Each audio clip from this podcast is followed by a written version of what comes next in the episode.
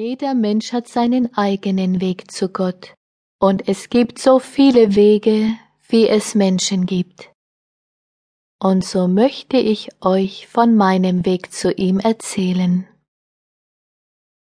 In meinem Elternhaus hörte ich nichts von Gott. Das begann erst in der Kinderstunde unserer Kirche, der wir gegenüber wohnten. Ich liebte damals Jesus glühend und wollte mit elf Jahren Missionarin werden. Ab dem fünfzehnten Lebensjahr etwa habe ich mich dann immer mehr vom christlichen Glauben abgewandt. Verschiedene harte Dinge wie die ewige Verdammnis und besonders auch der Vers 27 in Lukas 19 störten mich. Auf der einen Seite wird von Liebe gepredigt und auf der anderen Seite wird gnadenlos verfolgt und verdammt, wie es uns ja auch die Geschichte lehrte. Ich fühlte, dass da etwas nicht stimmt. Und wie junge Menschen oft sind, habe ich nur schwarz und weiß gesehen und das Kind mit dem Bade ausgeschüttet.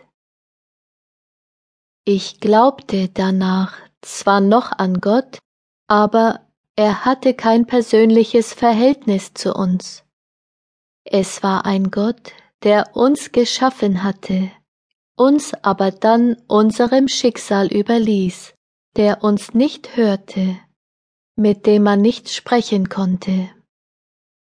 Er war mehr wie eine unbewusste Kraft, die alles am Leben erhielt und in der Ordnung.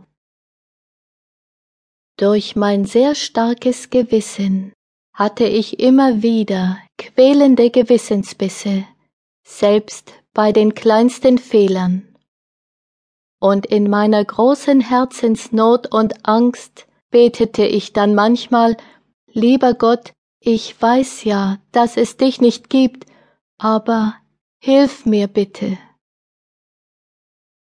Nur um irgendetwas zu tun. Und er half mir. Er half mir immer wieder. Und ich spürte auch, wie ich wieder ruhig wurde wie ein tröstendes Gefühl mich überkam. Einmal erlebte ich eine fast unglaubliche Geschichte. Mein Mann und ich waren an der Costa Brava auf einer Spanientour. Das Meer hatte große Wellen und wir gingen zum Baden. Wir schlossen alles im Auto ein und mein Mann steckte sich den Autoschlüssel in die Badehose. Und dann tobten wir in den riesigen Wellen, die den Sand aufwühlten.